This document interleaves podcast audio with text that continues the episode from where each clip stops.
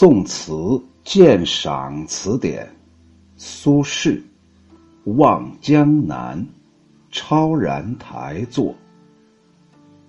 望江南·超然台作，苏轼。春未老，风细柳斜斜。世上超然台上看，半壕春水一城花。烟雨暗千家。寒食后酒醒却咨嗟。休对故人思故国，且将新火试新茶。诗酒趁年华。超然台，住在密州北城上，就是建筑在山东诸城的北城的城楼上面。城上面，登台可以眺望全城啊。壕是护城河，寒食是一个节令，旧时清明前的一天或者是两天就是寒食节。咨嗟是叹息慨叹，故国就是故乡故园。新火，唐宋时候的一种习俗。清明前的两天开始要禁火三日，节后另取榆柳之火称新火。新茶指的是清明前采摘的雨前之茶，下雨之前的那个茶。春天还没有过去，微风细细，柳枝斜斜的随之起舞。登上超然台，远远眺望，护城河里是半满的春水在微微的闪动，城内则是缤纷竞放的春花。更远处，家家瓦房均在余影之中。寒食节过后，酒醒了，反而思念家乡，叹息不已，只得自我安慰。不要在老朋友面前思念故乡了，姑且点上新火来烹煮一杯刚采的新茶吧。作诗醉酒都要趁年华尚在呀。宋神宗的熙宁七年的秋天，也就是公元一零七四年的秋天，苏轼从杭州。移守到了密州。次年八月，他命人修葺了城北的旧台，并由他的弟弟苏辙把他提名为“超然”两个字。这两个字取自老子的“虽有荣冠，燕处超然”的意思。熙宁九年的暮春，苏轼登上了超然台。这一登，就不得了了，留下了这千古传颂的名篇，尤其那最后一句“诗酒趁年华”呀。他眺望春色烟雨，触动了相思，写下了这首词。这首豪迈与婉约兼有的词，通过春日景象和作者的感情、神态的复杂变化，表达了词人豁达超脱的襟怀和用之则行、舍之则藏的人生态度。刚才我们谈到了“超然”这两个字的来历，我们把它解释一下。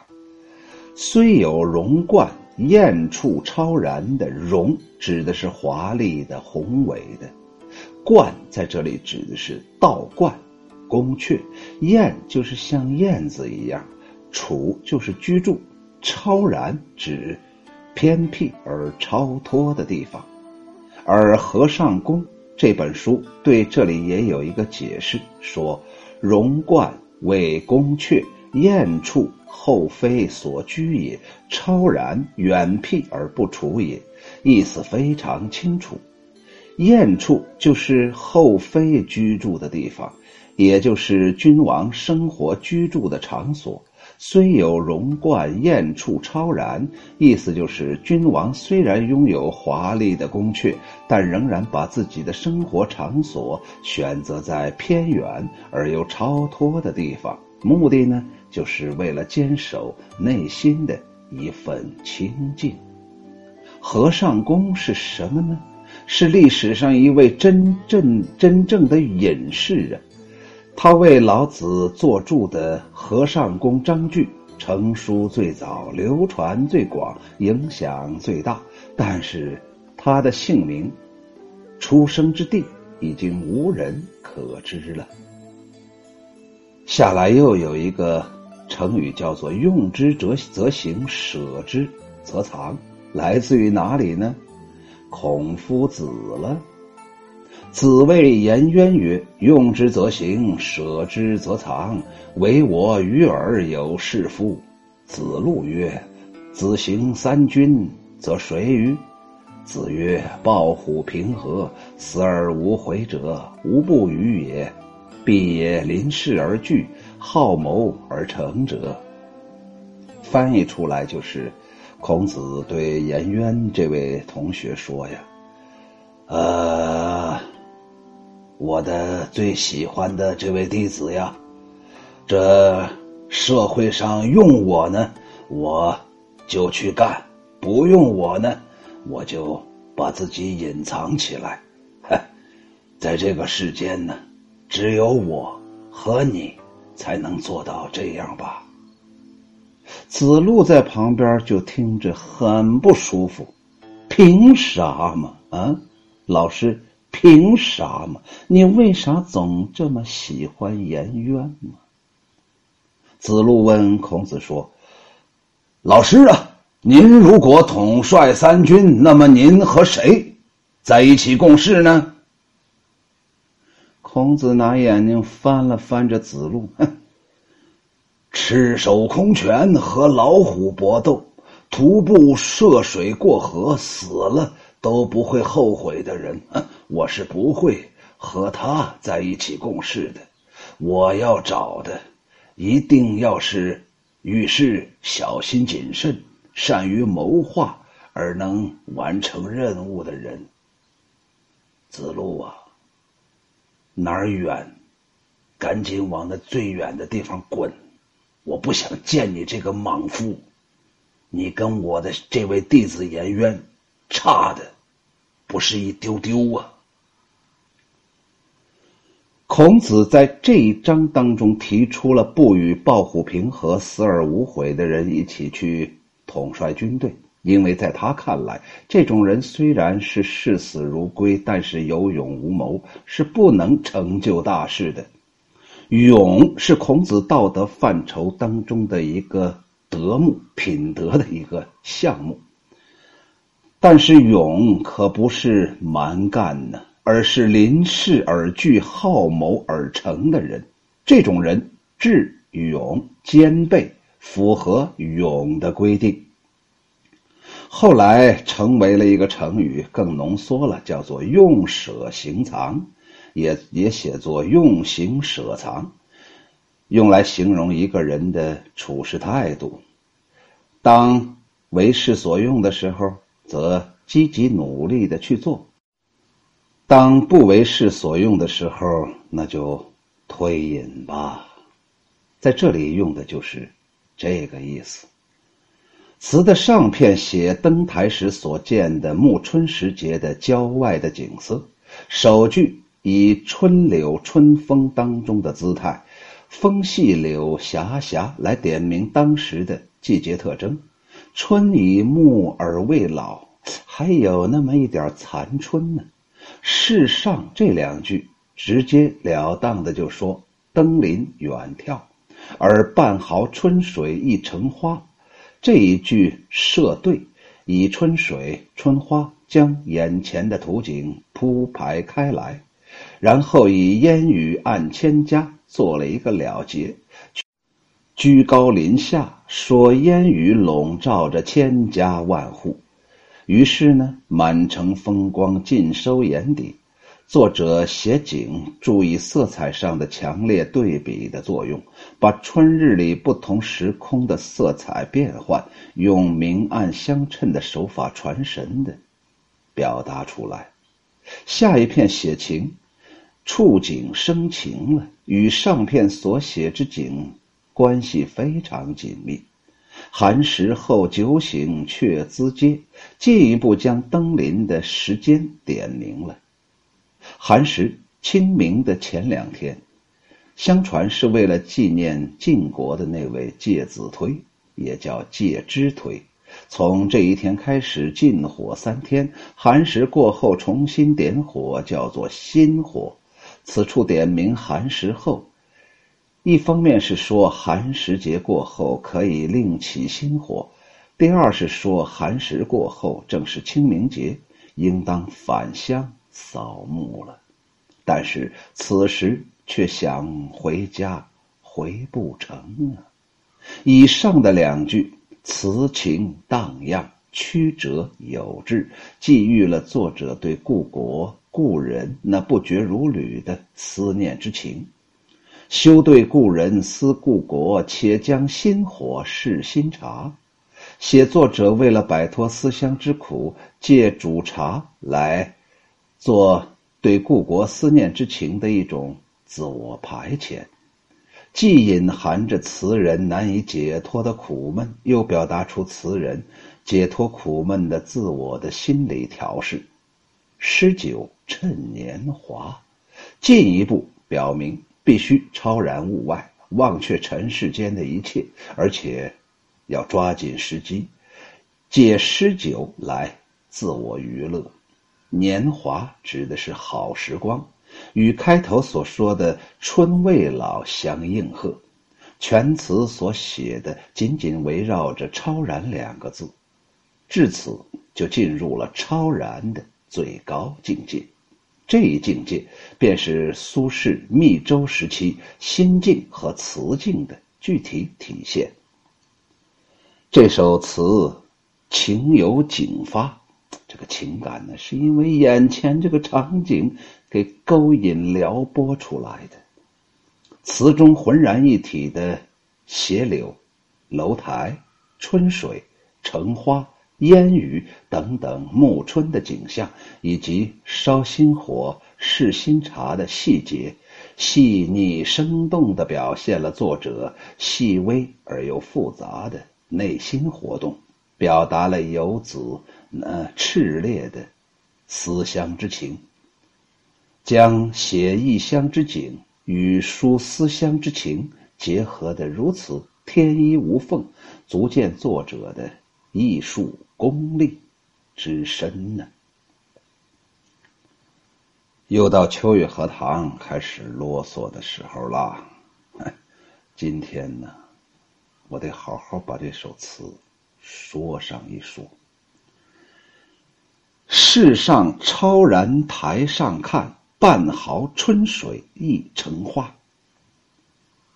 第一句说登到高处了，那不能白上去。尤其是谁上去了？他不是秋雨荷塘啊！秋雨荷塘上去也没用啊，他得是苏轼啊。看到的是什么呢？半城豪，半壕春水一城花。哎呀，这句话妙极了呀！我看到这句话，我终于相信了一个呀。我们看文字。可以让文字幻化出来，幻化出来那种场景，就如同在我们的眼前。你想想，满眼春色，全心愉悦呀！原来文字真的可以在读者的眼前跳动、鲜活起来呀。第二个，休对故人思故国。且将新火试新茶，诗酒趁年华。这全都是因为登上了超然台，同时想到了那“超然”两个字之后，所产生的一种想法。大家不觉得这个超然台是各种各样的不好的情感的一个巨大的转化的一个机器、一个平台吗？旧的可以变成新的，死的可以变成活的，苦的可以变成甜的，愁的可以变成乐的。而且呀，这首词还有个最妙的，就是人家这题目好，叫做《超然台上坐》。先写一种场景：春未老，风雨柳斜斜。这么好的场景，不出去溜达溜达，合适吗？对得起我苏轼吗？于是呢，就上台上溜达呗。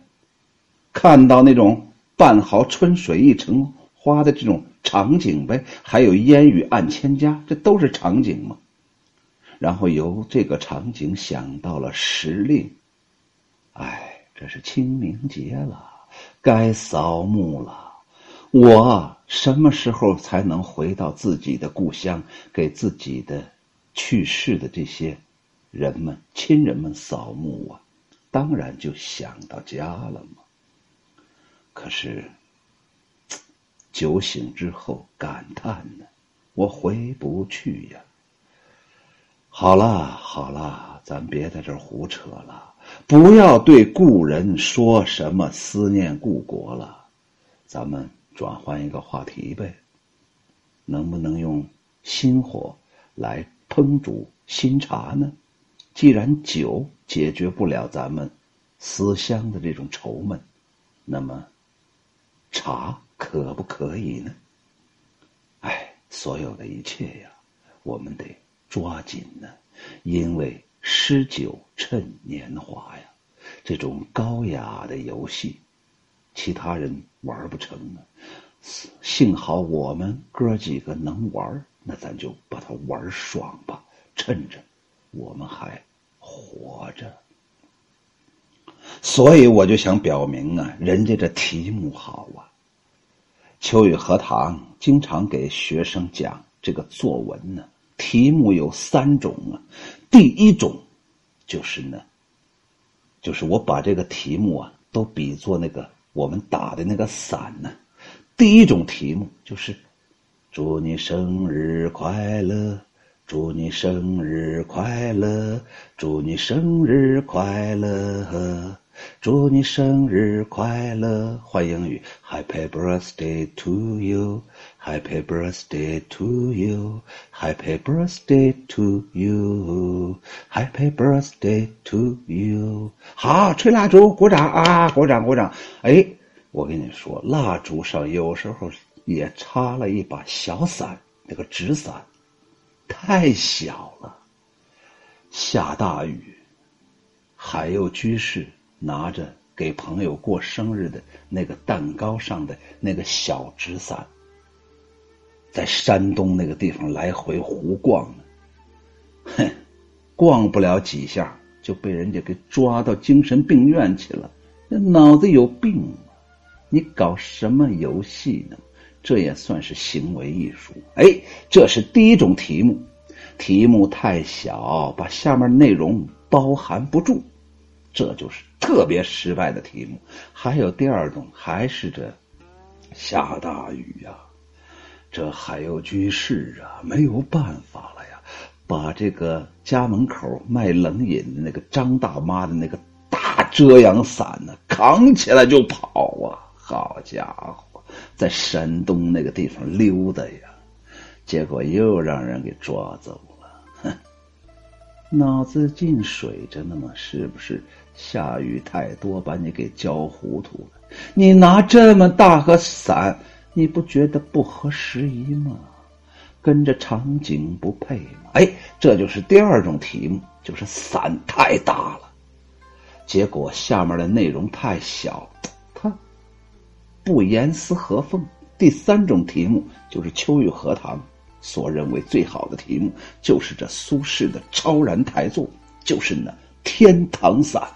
刚好把你遮住，浑身一丝儿都不受湿啊，这就叫好题目。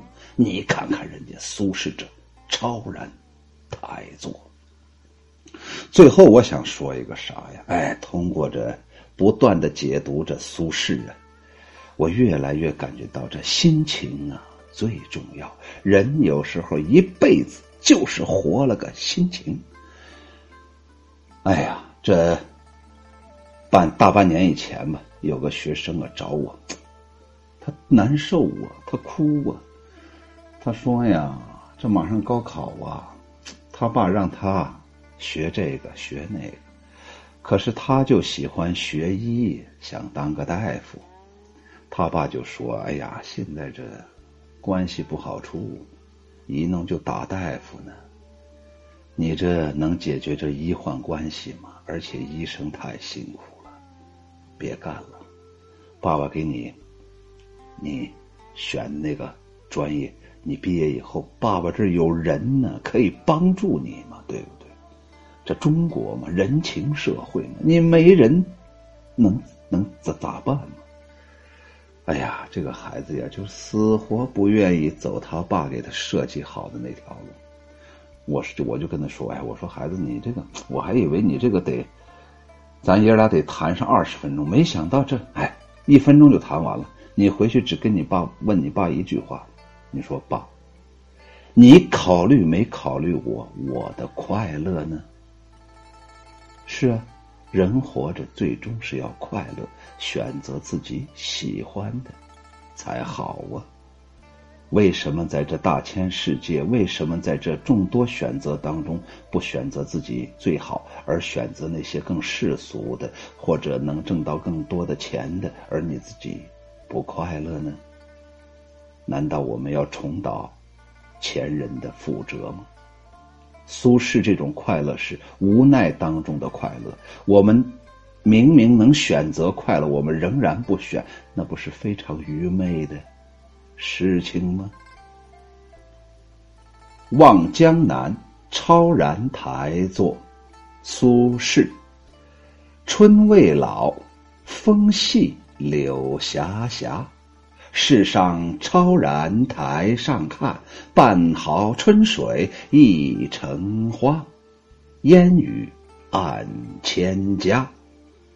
寒食后酒醒却咨嗟。休对故人思故国，且将新火试新茶。诗酒趁年华。诗酒趁。年华。